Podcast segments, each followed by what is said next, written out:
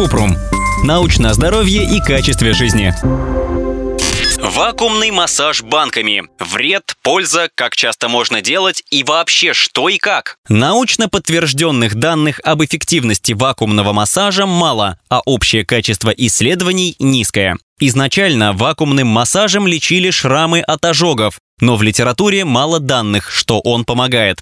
Сторонники метода советуют делать вакуумный массаж банками, чтобы избавиться от лишнего веса или целлюлита. Однако сами по себе банки не влияют на скопление жира в тканях, а только усиливают кровоснабжение кожи и подкожной клетчатки. Вообще локального жиросжигания не бывает, и если мять, прогревать и прикладывать вибрирующее устройство к телу, это никак не повлияет на жировую ткань. Также предполагают, что банки помогают облегчать боль. Но, как отмечает Национальный центр комплементарного и интегрального здоровья США, пока недостаточно исследований, чтобы доказать эффективность баночного массажа. Необходимо более тщательные и качественные исследования для проверки результатов. Ссылки на источники в описании к подкасту. Подписывайтесь на подкаст Купрум, ставьте звездочки и оставляйте комментарии.